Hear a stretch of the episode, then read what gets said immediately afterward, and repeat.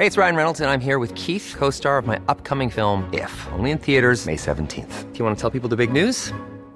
All right, I'll do. Sign up now and you'll get unlimited for $15 a month in six months of Paramount Plus Essential Plan on us. Mintmobile.com slash switch. Upfront payment of $45 equivalent to $15 per month. Unlimited over 40 gigabytes per month. Face lower speeds. Videos at 480p. Active Mint customers by 531.24 get six months of Paramount Plus Essential Plan. Auto renews after six months. Offer ends May 31st, 2024. Separate Paramount Plus registration required. Terms and conditions apply if rated PG.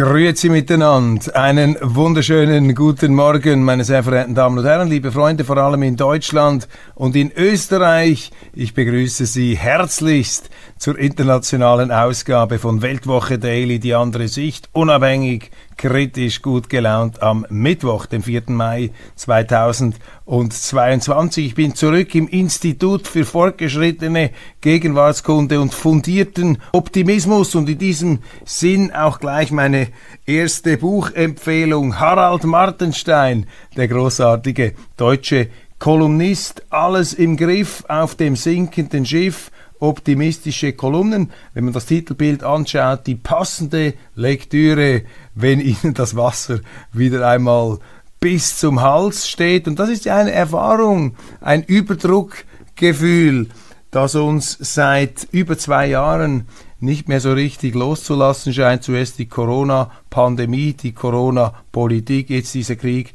in der Ukraine, die hämmernden Schlagzeilen, auch dieser Meinungsdruck, diese äh, Gefühlswelle, die da äh, zunehmend, zusehends aggressiv auf uns ähm, einprasselt, das sind Phänomene, die geeignet sind, bei uns ein Beklemmungsgefühl auszulösen, nicht aber in dieser Sendung der qualifizierten Meinungsvielfalt. Und wenn ich qualifiziert meine, dann meine ich nicht die zensurierte Meinungsvielfalt, sondern ähm, das ist wirklich unser Bestreben, dass man äh, frei seine Meinung äußern darf.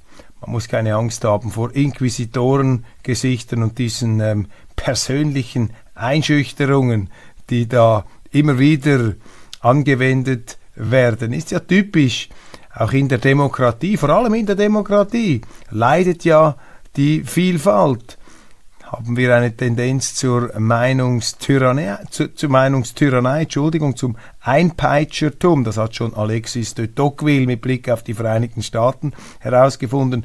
Die Medien sind hier immer wieder äh, die Avantgarde der Meinungsvielfalt. Sollten es eigentlich sein? Wir sollten die Fenster öffnen, Frischluft reinlassen. Leider sind sehr, sehr viele Journalisten, viele meiner Kollegen sind daran nicht interessiert. Sie wollen einfach auf der richtigen Seite stehen, sie wollen unter ihresgleichen gut dastehen. Ist gar nicht so wichtig, ob man einer Sache gerecht wird. Hauptsache, man sagt das, von dem man annimmt, dass man damit in der Öffentlichkeit punkten kann. Bemerkenswert finde ich, dass die österreichische Kronenzeitung, die ich sehr schätze, eine sehr erfolgreiche Zeitung, der äh, frühere Verleger Hans Dichand, eine der überragenden Figuren der europäischen Publizistik, pro Kopf der Bevölkerung erfolgreicher als Verleger, den ähm, Rupert Murdoch, dieses australische Naturwunder, weit über 80 oder ist er sogar schon über 90, jetzt verheiratet mit der Ex-Frau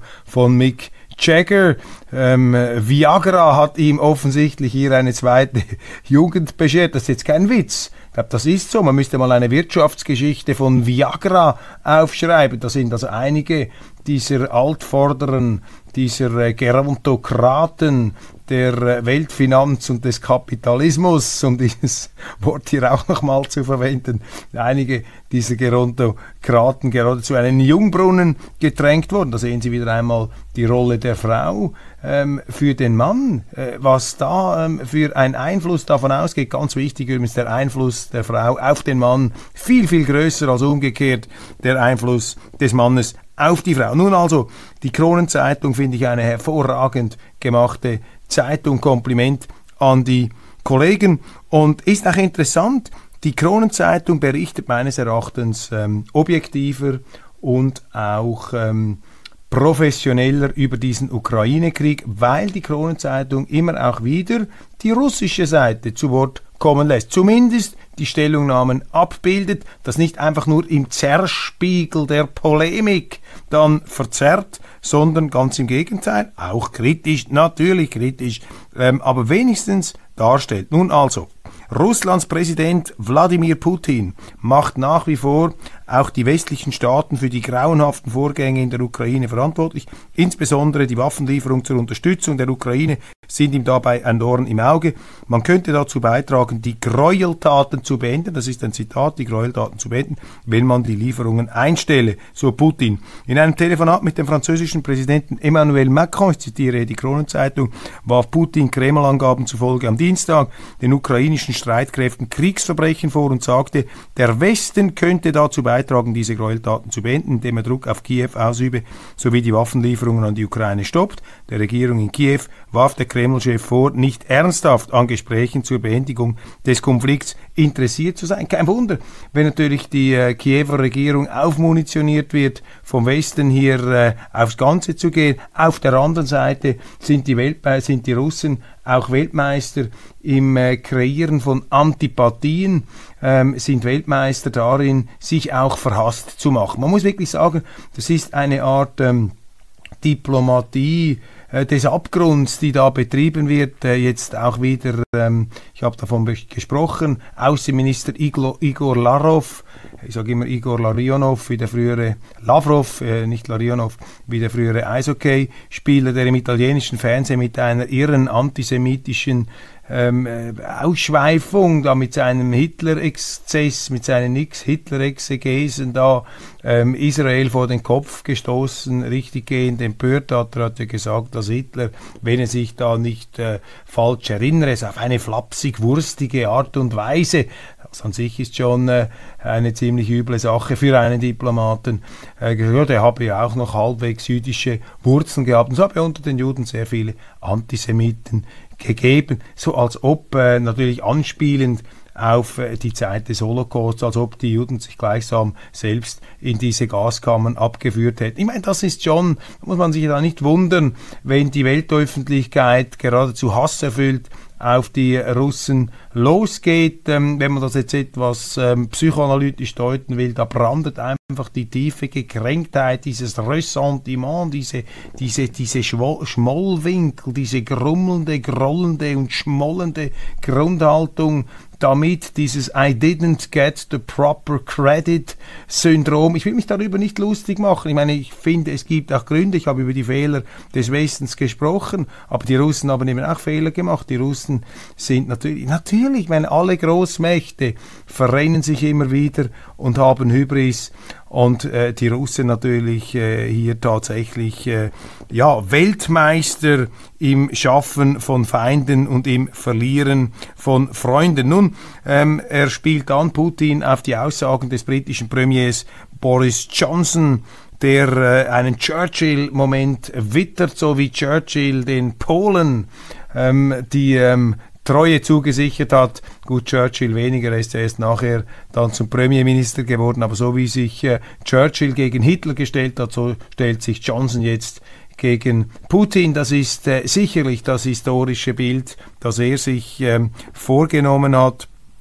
Ähm, er sagte dem Parlament, äh, er sagte an das ukrainische Parlament, es geht um Freiheit gegen Unterdrückung, es geht um Gut gegen Böse und deshalb muss die Ukraine gewinnen. Großbritannien werde weiterhin Waffen liefern, sagte Johnson. In den kommenden Wochen werde die Ukraine Antischiffsraketen vom Typ Brimstone, Flugabwehrsysteme vom Typ Stormer erhalten. Dazu kämen 13 gepanzerte Fahrzeuge und so weiter. Militärhilfe im Wert von 300 Millionen Pfund. Das ist hier ähm, die Ansage des britischen Premierministers. Und das wirft natürlich die Frage auf, wie sinnvoll ist diese Strategie, diese Deeskalation, diese Waffenlieferungsstrategie, die so halbmutig ist? Ich meine, wenn man Waffen liefert, das ist immer noch etwas, ja, Stellvertreterkrieg, man liefert Waffen und lässt andere für die eigene Sache sterben. Also wenn man sagt, es geht um Freiheit und Unterdrückung, da müsste man eigentlich bereit sein, auch selber in den Krieg zu steigen. Aber nein, äh, man überträgt einfach die Waffen, die Waffen, die dann natürlich Menschen umbringen. Russen, das ist das Ziel. Das sind junge russische Soldaten, die ihre Befehle ausführen. Da gibt es ja auch Mütter, Familien, das gibt Tote. Also Waffen sind zerstörerische Mittel. Ich rufe das einfach in Erinnerung, weil auch bei uns in der Schweiz, in Deutschland, der Ruf nach diesen Waffenlieferungen so ganz steril ähm, von sich geht. Aber Waffen, das ist einfach eine blutige Angelegenheit und es ist schon interessant, dass äh, äh, der Westen hier Waffen liefert, aber keine Soldaten. Die Drecksarbeit sollen dann bitteschön ähm, die anderen machen. Nun, die Frage ist einfach, wird diese Strategie verfangen? Und da habe ich meine großen Zweifel. Ich weiß natürlich nicht, ich habe auch keine Kristallkugel. Aber wenn der Westen eskaliert, wird eben auch Putin eskalieren. Putin hat bereits angedroht, habe ich gelesen, ähm, Großbritannien mit einer atombombengetriebenen Tsunamiwelle zu fluten. Und Teile von Europa hat angesprochen hat auf diese Poseidon-Waffe, die ist da plötzlich in den Medien hochgespült worden.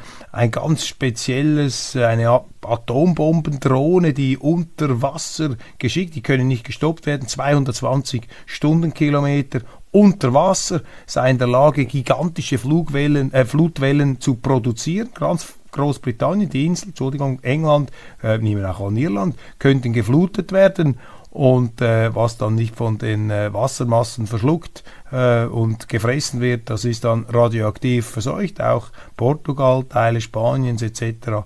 könnten da ähm, wirklich äh, tsunami-mäßig geflutet werden. Also Sie sehen, ähm, Putin diese Drohungen, was immer man davon halten mag. Es gibt eben Atombombenexperten, ich habe auch einen zitiert, die sagen, es gibt äh, das Risiko eines Atomkriegs sei klein. Man weiß es eben nie. Wissen Sie, beim Ersten Weltkrieg haben die Leute auch gesagt, ja, ja, bei Weihnachten sind wir dann wieder zu Hause. In ein paar Monaten feiern alle den Sieg. Alle sind in den Krieg gegangen. wir werden alle Krieg, wir werden alle den Sieg feiern. Und am sichersten waren die Deutschen, die dann am brutalsten auf die Nase gefallen sind und von den anderen natürlich dann erst recht auch noch fertig gemacht worden sind. Wissen Sie, die, die, die Kapazität des Menschen, sich zu irren, ist äh, sehr, sehr groß, ist riesig, ist unerschöpflich und Kriege können eben außer Kontrolle geraten. Wir wissen es nicht. Was wir aber ableiten können aus diesen äh, ähm, kriegerischen Aussagen Putins ist, dass es dem Kreml bitter grimmig ernst ist, diesen Krieg zu gewinnen. Und für Putin geht es um alles.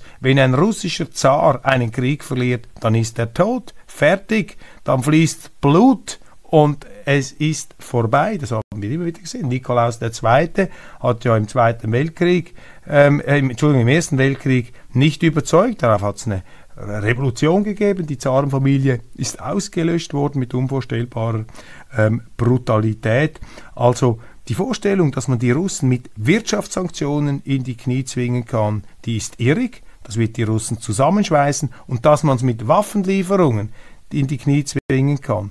Das glaube ich auch nicht. Die Russen werden einfach immer mehr eskalieren, weil es für sie um mehr geht. Aus der Sicht des Kremls ist die Ukraine-Frage, ist dieser Krieg eine Frage von Sein oder Nichtsein Russlands als Großmacht. Und wenn sie das verlieren, das wissen sie, das weiß Putin, dann ist er erledigt und Russland zurückgestuft zu einer ähm, ja zu einem Juniorstatus auf der eurasischen Festplatte und das wollen sie nicht, das will er nicht, da ist er bis ins Letzte determiniert hier seine Monroe-Doktrin, um den amerikanischen Begriff gemünzt auf ähm, Südamerika zu verwenden. Das ist quasi die Monroe-Doktrin der Russen hier auf die Ukraine transponiert. Nein, das ist keine Rechtfertigung des Kriegs, auch das nicht. Und ich sage nicht, dass das Selbstbestimmungsrecht der Völker irrelevant ist, natürlich nicht, aber das Selbstbestimmungsrecht der Völker ist doch eine Kategorie, die von den Großmächten, und zwar nicht nur von den Russen, immer wieder mit den Füßen getreten wird. Ja, jetzt sagen Sie, man kann die Dummheiten des einen mit, nicht mit den Dummheiten des anderen rechtfertigen. Ja, haben Sie auch recht. Aber es ist einfach eine Tatsache. Die Chinesen haben diese Einflusssphären, die Amerikaner haben diese Einflusssphären und die EU hat auch diese Einflusssphäre. Die Einflusssphäre der EU ist die Schweiz. Die Schweiz wird auch immer unter Druck gesetzt, wenn sie nicht nach der Pfeife der EU tanzt. Die schicken dann nicht Panzer und Armeen in unser Land, aber sie äh, legen uns die Daumenschrauben an, diskriminieren unsere Börsen, schließen unsere Studenten und Uni, unsere Universitäten von europäischen Forschungsprogrammen aus. Wenn wir das Selbstbestimmungsrecht der Völker im Rahmen unserer direkten Demokratie in Anspruch nehmen, hören Sie mir doch auf mit dem Selbstbestimmungsrecht der Völker, das scherbelt gewaltig und Geopolitik ist eine Realität. Und man würde gut daran tun, A lot can happen in three years, like a chatbot may be your new best friend. But what won't change? Needing health insurance. United Healthcare Tri Term Medical Plans, underwritten by Golden Rule Insurance Company, offer flexible, budget friendly coverage that lasts nearly three years in some states. Learn more at uh1.com. Life is full of what ifs, some awesome, like what if AI could fold your laundry? And some, well, less awesome, like what if you have unexpected medical costs? United Healthcare can help get you covered with Health Protector Guard fixed indemnity insurance plans. They supplement your primary plan to help you manage out of pocket costs. No deductibles, no enrollment periods, and especially no more what ifs. Visit uh1.com to find the Health Protector Guard plan for you. Die größten Atommächte dieses Planeten ernst zu nehmen, ihre Sicherheitsinteressen rechtzeitig ernst zu nehmen, damit es eben nicht zur Eskalation kommt. Denn die Russen, die Amerikaner, die Chinesen, die schenken sich doch in diesem Bereich nichts. Die sind brutal, wenn es um ihre Interessen geht. Dann machen sie es einfach. Die Amerikaner auch stehen einfach auf einer viel höheren Machtstufe als die Russen. Da muss man sich ein bisschen realistisch argumentieren. Papst will nach Moskau reisen. Papst Franziskus will Putin zu einem Ende des Ukraine-Kriegs bewegen. Dafür würde er mit vatikanischen Traditionen brechen und nach Moskau reisen, aber er wartet vergeblich auf ein Signal aus dem Kreml. Wenn nur Putin die Tür öffnen würde, das finde ich jetzt ein gutes Signal vom Papst Franziskus. Alle pilgern zu Zelensky, alle pilgern in die Ukraine. Der Papst sagt, ich gehe zum Teufel. In Anführungszeichen. Das ist nicht meine Wortwahl, meine Damen und Herren. Ich bin kein Verteufler. Ähm, ich bin ein Realpolitiker. Ich sage immer, dass ähm, Böse ist das überschießende Gute und der Mensch ist nicht zum Absoluten fähig. Es gibt das absolut Böse nicht. Äh, der Mensch ist eben nicht absolut, sondern relativ. Es gibt das relativ Böse, das ist klar. Aber das liegt auch immer wieder im Auge des Betrachters. Papst Franziskus spricht mit dem Verfemten, setzt sich für den Frieden ein. Finde ich gut, finde ich, finde ich mutig, finde ich richtig, dass er das tut. Ähm, ich habe schon befürchtet, dass Papst Franziskus auch noch am Rockzipfel unserer äh, Nationalratspräsidentin Irene Kählin in die Ukraine pilgert. Man muss eben auch mit der anderen, mit der bösen Seite sprechen. Das ist ganz wichtig. Merz ist vollkommen erschüttert. Der CDU-Vorsitzende erfährt bei seinem Besuch in der Ukraine Dankbarkeit für deutsche Hilfe und muss Fragen nach der deutschen Zögerlichkeit beantworten, wohl auch von Volodymyr Zelensky. Ja, die deutsche Zögerlichkeit, ich finde das einfach, Entschuldigung, eine Frechheit, ein Affront der ukrainischen Regierung, wie sie hier sich aufspielen gegenüber Deutschland. Deutschland hilft der Ukraine. Die nehmen Flüchtlinge auf, sie zahlen Millionen, sie liefern jetzt sogar schwere Waffen, aber die Deutschen, Entschuldigung, liebe Ukrainer, die haben mal einen Russlandfeldzug gemacht gegen den slawischen Untermenschen. Da verstehe ich, dass man eine gewisse Zurückhaltung ähm, an den Tag legt, um noch einmal auf den Panzern mit ähm, Stahlhelmen und schweren Waffen in den Osten zu ziehen, ähm, in den Osten, wo man bereits eine Leichenspur, eine Blutspur gelegt hat mit 27 Millionen toten Russen. Sorry. Unglaublich.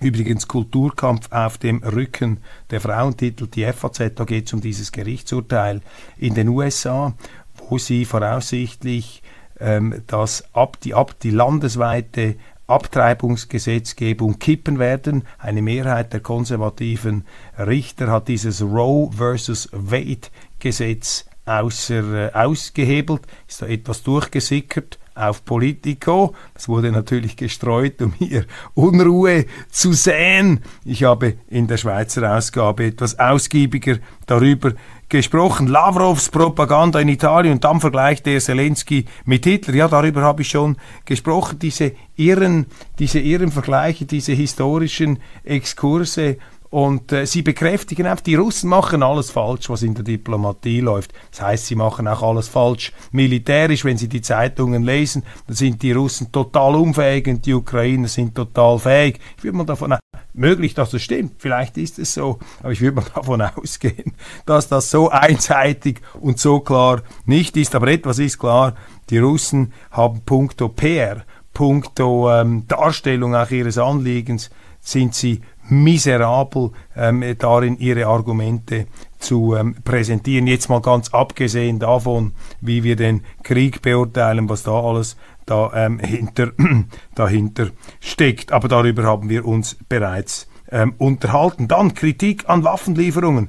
Michael Kretschmer sorgt für Unverständnis. Sachsens Ministerpräsident zeigt Verständnis für die Unterzeichnung des offenen Briefs gegen Waffenlieferungen. Dafür erntet er Kritik. Ja, um Himmels Willen in Deutschland. Wehe, Sie äußern Verständnis für Kritik an Waffenlieferungen. Wehe, es wächst Ihnen da aus dem Hinterkopf nicht eine eine, eine Pickelspitze, eine Pickelhaube heraus, dann werden sie des Pazifismus verdächtig. Es ist wirklich wieder etwas die Stimmung wie vor dem Ersten Weltkrieg. Ich sage bewusst vor dem Ersten Weltkrieg, weil vor dem Zweiten Weltkrieg hatten sie keine kriegerische Stimmung in Deutschland. Das hat Goloman sehr gut beschrieben in seinem Buch Geschichte der Deutschen im 19. und 20. Jahrhundert gesagt, dass im Gegenteil, als die deutschen Truppen 1939 in den Krieg zogen, eine gedrückte Stimmung herrschte im äh, Deutschen Reich, damals im Dritten Reich.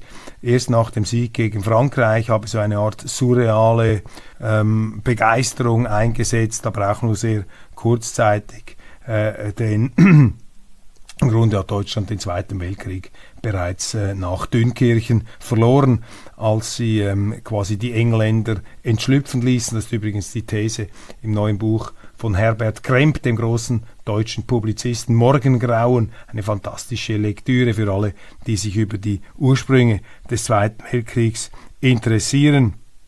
Sehr, sehr interessant. Und dieser Michael Kretschmer, nun der sächsische Ministerpräsident, kommt an die Kasse, weil er Verständnis äußert für Kritiker an Waffenlieferungen. Also Entschuldigung, spinnen schon ein bisschen da in Deutschland.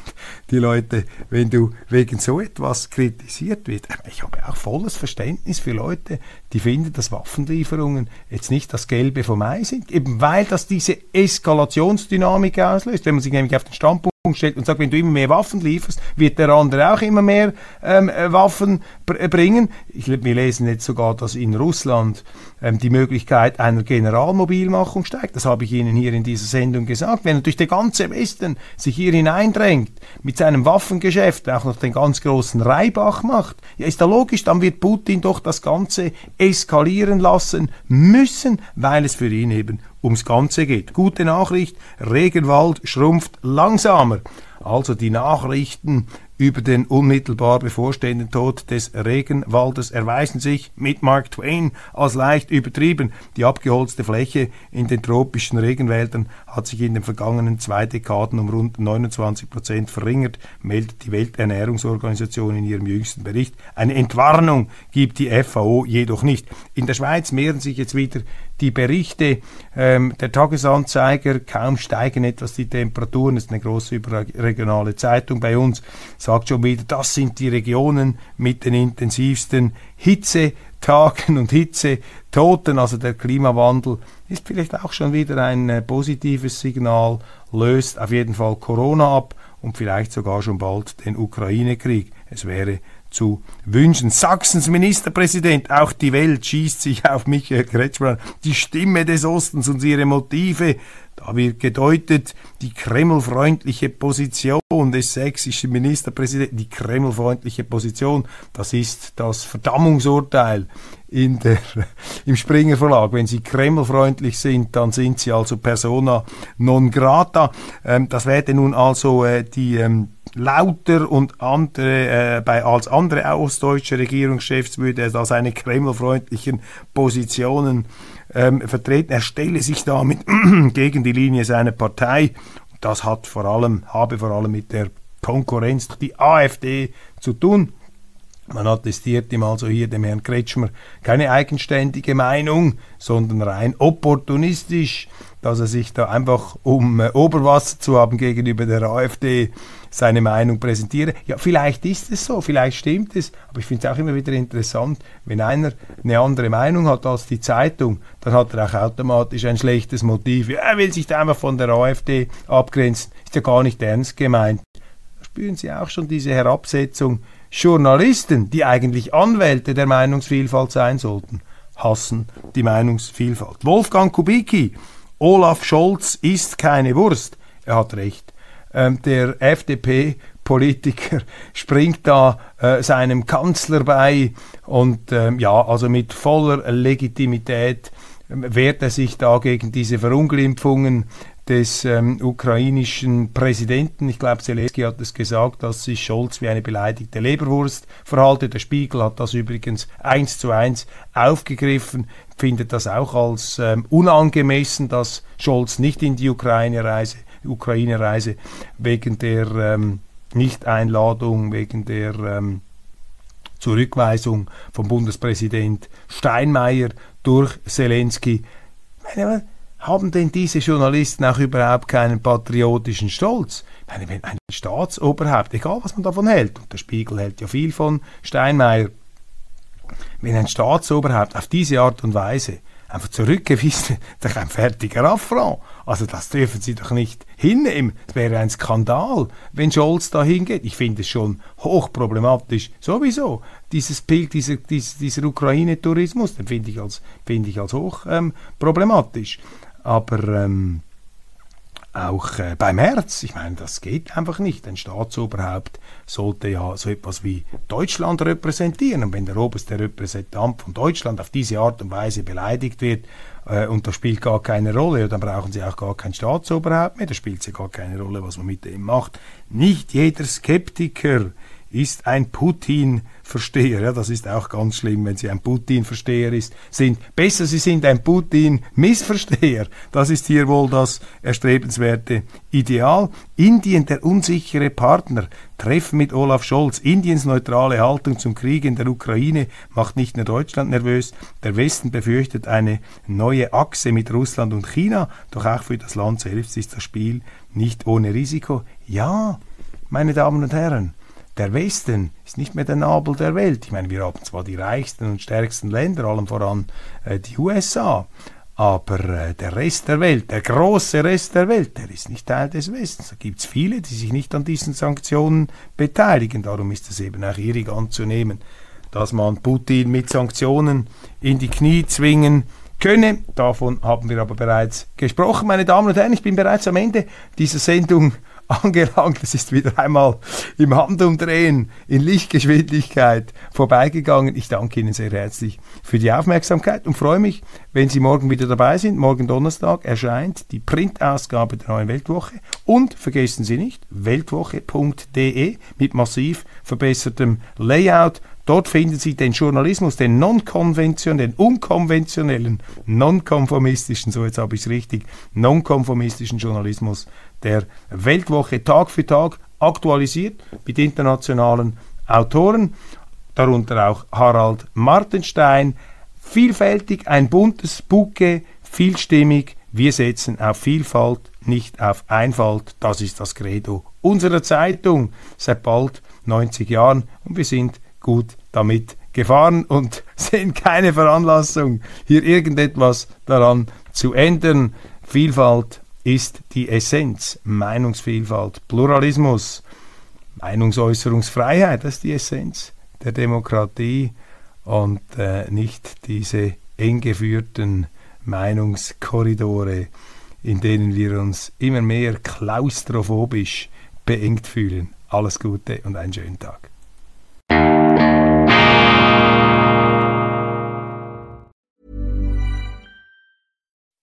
When you make decisions for your company, you look for the no-brainers. If you have a lot of mailing to do, stamps.com is the ultimate no-brainer. Use the Stamps.com mobile app to mail everything you need to keep your business running with up to 89% off USPS and UPS. Make the same no brainer decision as over 1 million other businesses with Stamps.com. Use code PROGRAM for a special offer. That's Stamps.com code PROGRAM.